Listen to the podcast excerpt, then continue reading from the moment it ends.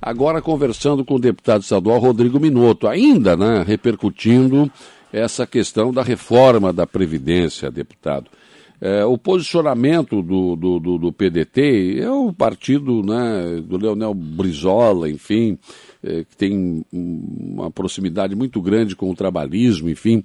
É, por que essa decisão de votar contra a reforma da Previdência, né?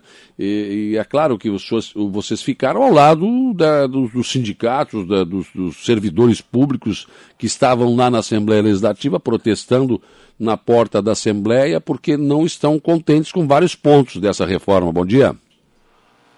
Bom dia, Saulo. Bom dia a todos os teus ouvintes. Na verdade, nós sempre defendemos os direitos foram adquiridos ao longo de um período, ao longo dos 30, 35 anos de um servidor que contribuiu para com o Estado, infelizmente que as administrações anteriores fizeram algo errado. Não é o servidor que ganha menos de seis salários mínimos que deve pagar essa conta. Você imagina um professor, um policial civil, qualquer servidor do Estado que contribui por todo esse período e chega ao final, quando recebe a sua aposentadoria, daqui a 90 dias vai receber 14% a menos da sua, do seu benefício. Você realmente é algo que nos entristece. A questão é, por que o governo anterior, como do Raimundo Colombo, sacou quase 800 milhões do Fundo da Previdência dos Servidores para ocupar esses recursos em outras em outras afins, outras atividades. Nós sabemos da importância que é a reforma, é necessária, mas ela tem que ser rediscutida no sentido de que uh, você tirar de quem tem menos e privilegiar, privilegiar quem tem mais, isso não é uma, uma política de Estado no sentido do benefício aos servidores que tanto contribuíram. Então, nossa posição foi firme nesse sentido, isso não quer dizer que ser contra a governo, pelo contrário, nós somos a favor dos servidores e vamos continuar defendendo essa bandeira e essa causa. Aliás, deputado, o, que mais foi dito pelos senhores deputados, até para justificar o que foi aprovado, ah, não, mas é que houve muita discussão, é, foi aberto o diálogo. Sim, mas foram 73 emendas, 30 passaram na comissão e ficou por aí, né? Sim, com certeza. Você imagina todos aqueles servidores da Polícia Civil eh, de Santa Catarina que trabalham na segurança pública civil, como os delegados, agentes, escrivão, eh, polícia penal, os membros do IGP, que foram, que entraram no serviço público em 2003, 2002, 2001, e toda aquela paridade integralidade que eles tinham perderam isso é, é, algo que nos preocupa, porque é um direito adquirido que eles já tinham e isso foi ceifado nesse momento.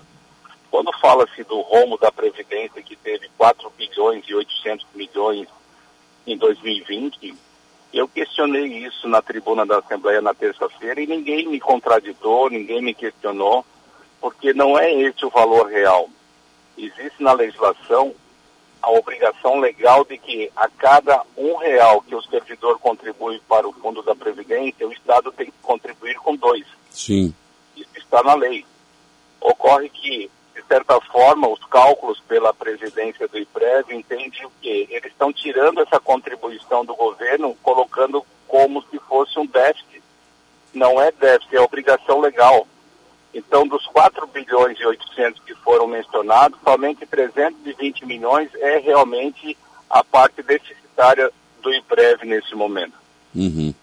É, ou seja, na verdade, é, até houve diálogo, né? Mas não resolveu muito, né? Porque ouviram, tá bom, é isso que vocês querem, mas não foi atendido, né?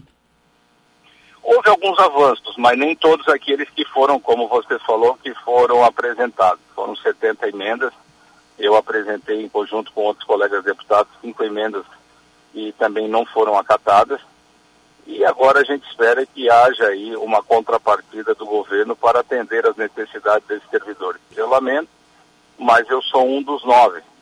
É. Não posso tomar é, uma decisão de forma ampla e coletiva.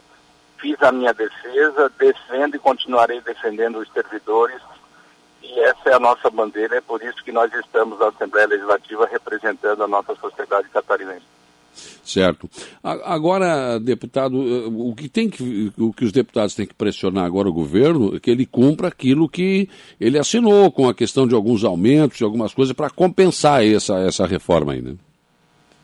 Sim, nós estamos aguardando agora, nos próximos dias, nas próximas semanas, um encaminho por parte do governo de algumas ações e projetos que possam né, minimizar esses efeitos que trazem o prejuízo para os servidores.